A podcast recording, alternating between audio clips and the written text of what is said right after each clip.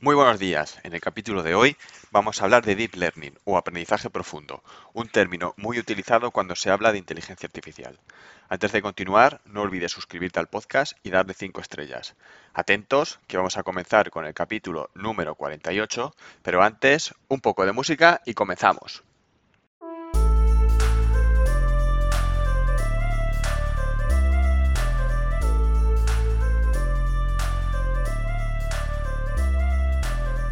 Muy buenos días a todos, bienvenidos. Yo soy Roberto Rodríguez y esto es Líder Ingenioso, el podcast donde te ayuda a crecer personal y profesionalmente compartiendo contigo conceptos actuales de ingeniería y desarrollo personal y potenciando el liderazgo y la motivación. El interés por la inteligencia artificial es creciente y cada día surgen infinidad de novedades. 2022 está siendo un año frenético en el que se están liberando modelos tremendamente potentes como Stable Diffusion, Whisper, Bloom, etc. Vamos a comenzar el capítulo viendo qué es Deep Learning o aprendizaje profundo. El Deep Learning es una rama del Machine Learning que consiste en una red neuronal que contiene tres o más capas. Este tipo de redes intentan simular el funcionamiento del cerebro, tienen una gran potencia y aprenden gran cantidad de datos. Además, están formadas por capas visibles y por capas invisibles. Las capas visibles son las capas de entrada y las capas de salidas. En la capa de entrada, el modelo toma los datos para su posterior procesamiento en las capas ocultas. La capa de salida es donde se realiza la predicción o clasificación final. Todas las capas de la red neuronal están interconectadas y desde la entrada hasta la salida se van asignando una serie de pesos a cada una de las diferentes alternativas hasta llegar a la capa de salida. Este tipo de redes se pueden complicar todo lo que deseemos y son capaces de realizar acciones realmente complicadas en apenas segundos. Quizá te preguntes si puedes implementar este tipo de redes en tu ordenador. La respuesta es depende. Como mínimo, para poder ejecutar un modelo de este tipo, necesitas un ordenador con GPU. Existen aplicaciones online gratuitas como Google Colab que te permiten comenzar a jugar con este tipo de redes sin necesidad de grandes desembolsos. Para generar o realizar una aplicación con Deep Learning se requiere de un proceso que normalmente tiene cinco fases. La primera fase es identificar el problema.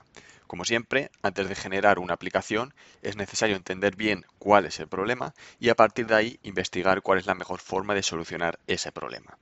en este caso habría que ver cómo de bien o cómo de mal se ajusta el Deep Learning a la solución de este problema concreto.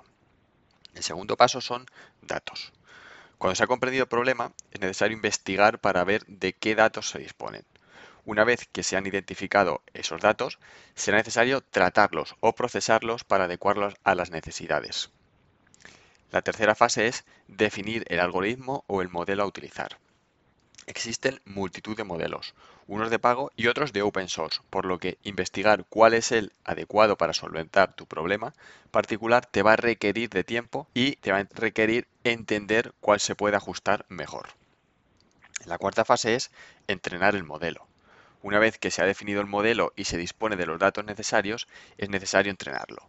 Hay que tener en cuenta que el entrenamiento consume bastantes recursos. Y la última fase es probar ese modelo. Cuando el modelo ya está completamente entrenado, con el conjunto de datos de entrenamientos, está listo para recibir un conjunto de datos de test. Este conjunto de datos, junto con los resultados aportados por el modelo, permitirá determinar el nivel de acierto del modelo. Te estarás preguntando, Deep Learning, pero ¿hay aplicaciones de este tipo en nuestro día a día? La respuesta es sí. Eh, por ejemplo, aplicaciones de atención al cliente. Multitud de compañías están utilizando chatbots para atender en tiempo real a las dudas, a las consultas y a las peticiones de los clientes. Con este tipo de implementaciones aseguran dar cobertura al cliente 24/7, además con unos costes muy reducidos. El segundo caso de uso es la generación de textos. Existen gran cantidad de modelos que pueden generar acciones tan potentes como textos indicándoles apenas tres datos de lo que se desea generar. Por el contrario, también son tremendamente potentes para corregir errores gramaticales, completar textos, traducir, etc. La tercera aplicación que vamos a ver es el retoque gráfico. Vídeos o fotografías en blanco y negro pueden convertirse en a color con este tipo de algoritmos.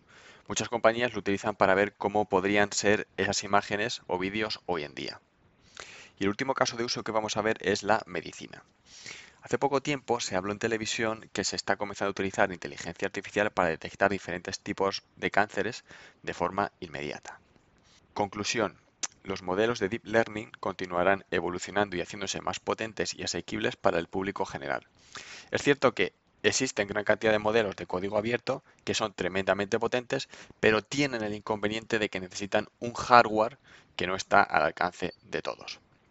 Por otro lado, se dispone de forma gratuita de un montón de herramientas que permiten jugar con este tipo de modelos para entender su funcionamiento, sus capacidades y sus limitaciones. En el capítulo hemos hablado de Google Colab.